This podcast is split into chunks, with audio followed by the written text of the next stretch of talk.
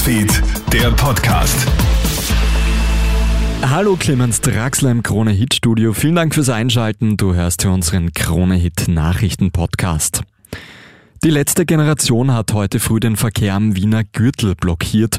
Auf Höhe des Westbahnhofs kleben sich um 8 Uhr rund 10 Demonstrantinnen und Demonstranten auf die Straße. Die Stimmung ist aufgeheizt. Ein wütender Autofahrer wird sogar handgreiflich, tritt gegen einen Aktivisten und zerrt ihm vom Zebrastreifen. Freddy Hahn vom Mach mich munter morgen war live dabei und schildert die Szenen. Sie haben gesagt, sie warten jetzt auf die Polizei, weil so viele Fahrer sehr aggressiv reagieren und ähm, bereits einem Aktivisten, der filmt, das Handy aus der Hand geschlagen hat, dass dieses kaputt wurde. Also es ist wirklich hier ziemlich viel los. Einer fährt jetzt mittlerweile über den Gehsteig, sehe ich gerade. Nach etwa 45 Minuten ist der Polizeieinsatz beendet und der Stau löst sich wieder auf. In Österreich hat es dieses Jahr bereits einige Gewalttaten gegeben. Allein in den ersten eineinhalb Wochen des heurigen Jahres gibt es bereits vier Todesopfer und mehrere Schwerverletzte. In Wien sind ein Apotheker und eine junge Mutter bei Einbrüchen ermordet, ein 24-Jähriger auf offener Straße erstochen worden. Hinzu kommen ein erschossener Grundwehrdiener und der Amoklauf in Linz.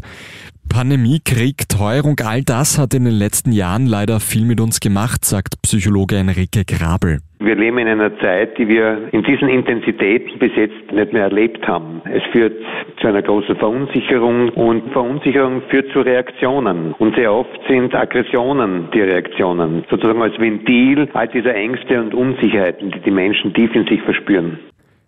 Wir sind im Jahr 2023. Viele stellen sich daher die Frage, weshalb ist es immer noch legal, eine Heilung von Homosexualität zu versprechen? Eigentlich wäre ein Verbot der Konversionstherapien, zumindest für Jugendliche, für Sommer 2022 geplant gewesen. Passiert ist aber noch nichts. Scharfe Kritik kommt jetzt von den Neos. Die Grünen geben der ÖVP die Schuld für die Verzögerung. Neben all der Hiobsbotschaften unser Klima betreffend auch einmal eine gute Nachricht. Die Erholung der Ozonschicht, also der Schutzschicht unserer Erde, ist laut UNO offenbar auf einem guten Weg.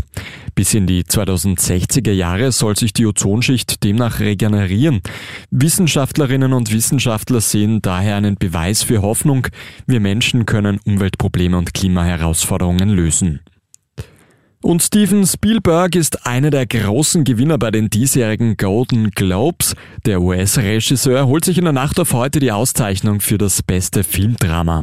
Dabei setzt er sich unter anderem gegen den neuen Avatar-Blockbuster durch. Mit dabei bei den Golden Globes war auch der junge Wiener Felix Kammerer.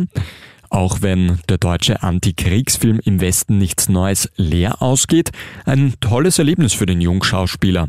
Krone-Hit Hollywood-Reporterin Barbara Gasse berichtet für uns aus Los Angeles. Für den Felix war ja das das erste Mal, dass er eben bei den Golden Globes oder überhaupt, wenn er Hollywood-Veranstaltung war, also ich habe es beobachtet, fast alle Stars sind auf ihn zugekommen und haben gesagt, äh, er hat eine grandiose Darbietung gebracht in, in dem eben diesem Drama All Quiet on the Western Front.